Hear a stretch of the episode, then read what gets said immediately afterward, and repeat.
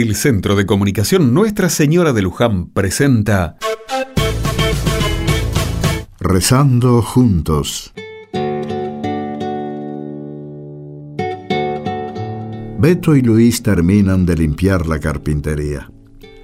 Es viernes y hoy se reúnen en el taller con todos los miembros del grupo para dividir las tareas y revisar las cuentas. Como cada semana, las mujeres se encargan de traer algo para acompañar el mate y los varones limpian el lugar y preparan los mates.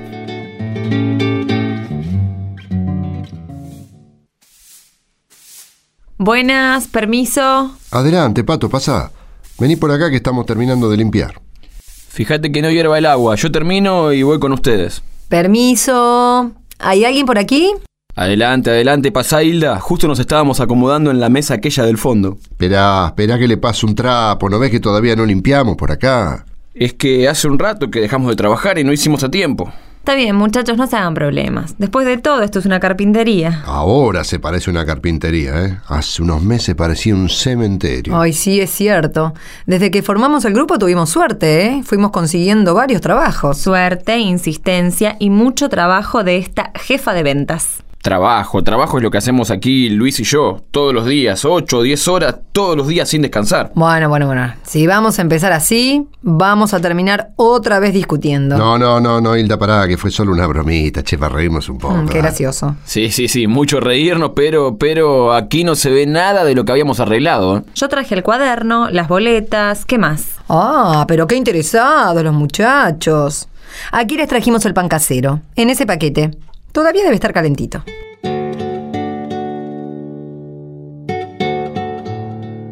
Ya se ha hecho tarde. Sin embargo, estos cuatro vecinos siguen reunidos. Ya están cansados y cada uno se quiere ir a su casa, pero la reunión se ha puesto difícil y comienzan a discutir.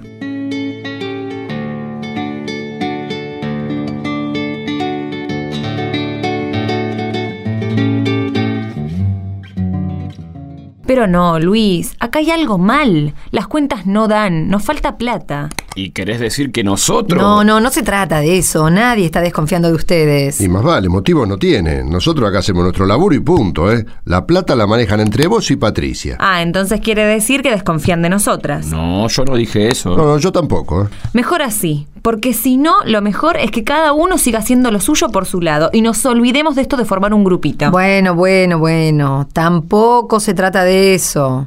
Justamente decidimos armar un grupo para hacerle frente a los problemas. Y justo cuando aparecen estos problemas vamos a separarnos. Bueno, sí, es cierto. Pero el dinero falta. Algo pasa acá. Pero vos estás segura que sacaste bien las cuentas. Y dale con lo mismo, claro que estoy segura. Tendríamos que tener 8 mil pesos por las ventas de las sillas que terminaron la semana pasada y solo tenemos 7 mil 500, es decir, nos faltan 500 pesos. ¿Vos te fijaste bien en las boletas de las cosas que yo fui a comprar? En una de esas me equivoqué yo. Ustedes saben que recién estoy aprendiendo en esto de comprar madera, tornillos y esas cosas. No, Hilda, esas boletas están bien. Los precios siempre suben, pero el dinero que vos gastaste es justo el que te dio Patricia. El error está en otro lado. Y me parece que ya sé en dónde.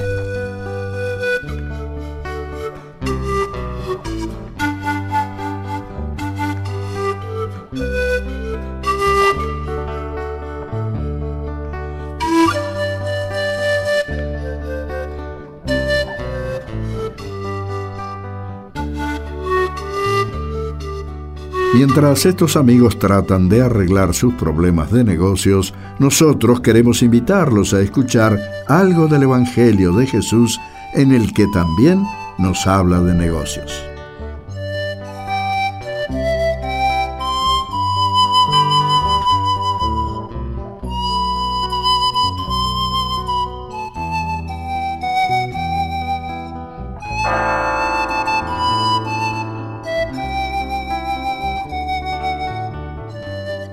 En aquel tiempo dijo Jesús a sus discípulos esta parábola. Un hombre, al irse de viaje, llamó a sus empleados y los dejó encargados de sus bienes.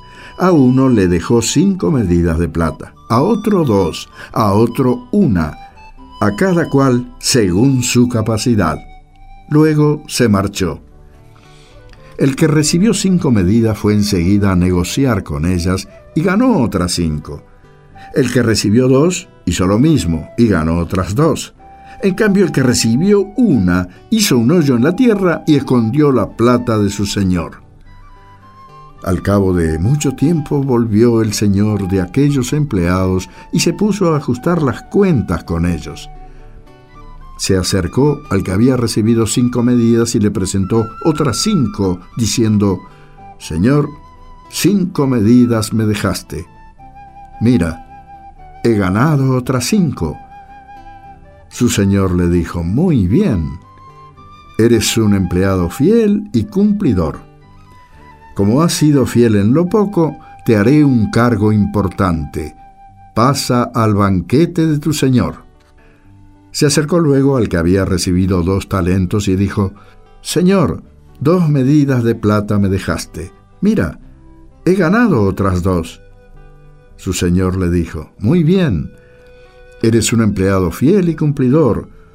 Como has sido fiel en lo poco, te daré un cargo importante.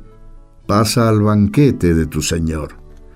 Finalmente, se acercó el que había recibido una medida y dijo, Señor, sabía que eres exigente, que ciegas donde no siembras y recoges donde no esparces. Tuve miedo y fui a esconder la medida de plata bajo la tierra. Aquí tienes lo tuyo. El Señor le respondió, Eres un empleado negligente y holgazán. ¿Con qué sabías que cosecho donde no siembro y recojo donde no esparzo? Entonces debías haber puesto mi dinero en el banco, para que al volver yo pudiera recoger lo mío con los intereses.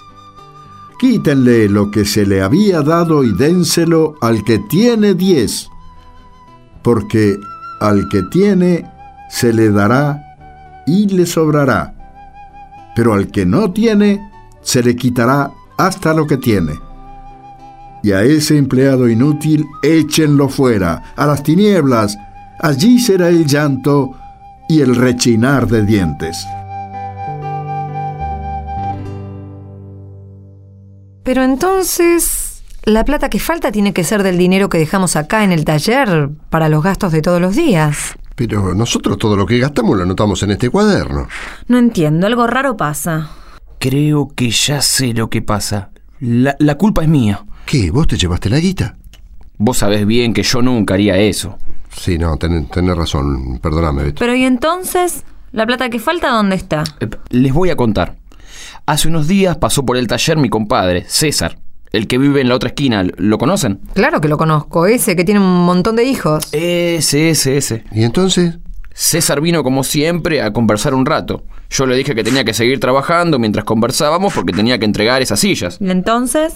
César me dijo que la estaba pasando mal, que con el trabajito que tenía y con lo de su señora no le alcanzaba ni para la comida. Y también, con tantos hijos, es difícil. Bueno, pero la cosa fue que mientras charlábamos, César al principio me acercaba a las herramientas, después se puso a trabajar a la par mía y se nota que conoce el oficio, ¿eh? Bueno, la cuestión es que a las dos horas terminamos, trabajando juntos. Ya habíamos terminado todo el trabajo. Con razón, cuando lleguemos me dijiste que ya podíamos irnos, que estaba todo listo para entregar. Ah, está todo bien, ok, pero ¿qué tiene que ver con la plata que nos está faltando?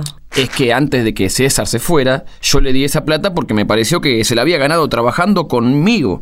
Ah, era eso. Buah, misterio resuelto. La verdad es que no se los había comentado porque se me pasó esta semana. No quise anotarlo en el cuaderno de gasto porque pensé esto no es un gasto, un gasto es algo que se compra, no sé, ¿no? Bueno, tampoco es una ganancia, che. Ahora somos más para repartirnos el dinero. Yo creo que es una inversión. Y una muy buena inversión. Ay, Hilda, para. Ya es tarde y me duele la cabeza. ¿Qué quieres decir con eso de la inversión? Es que compartir es la mejor inversión.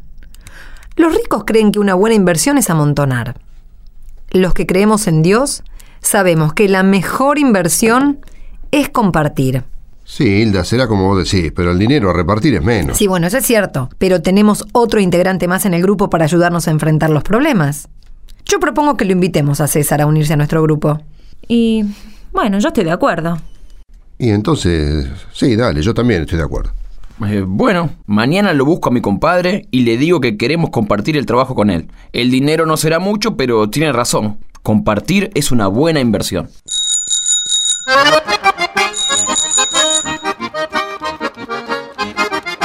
Llegó el momento de los saludos. Un fraternal saludo a nuestros amigos de Radio FM Cordillerana 99.5 en Junín de los Andes, provincia de Neuquén. Saludamos a Radio Municipal FM 89.9 de Cutralcó, Neuquén. Y ahora enviamos un fraterno saludo a los amigos de Radio Arenas, FM 105.5, Rincón de los Sauces, Neuquén, Argentina. Caluroso abrazo para los amigos de Radio Chanear, FM 87.5, San Patricio del Chañar, provincia de Neuquén.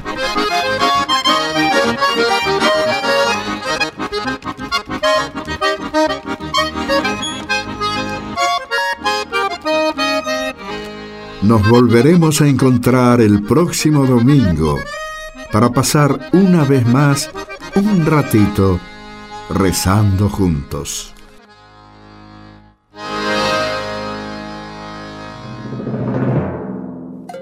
Luján al 1515. Para intenciones o comentarios, mándenos un mensaje de texto. En su celular escriban la palabra Luján. Deje un espacio, escriba su mensaje y envíelo al 1515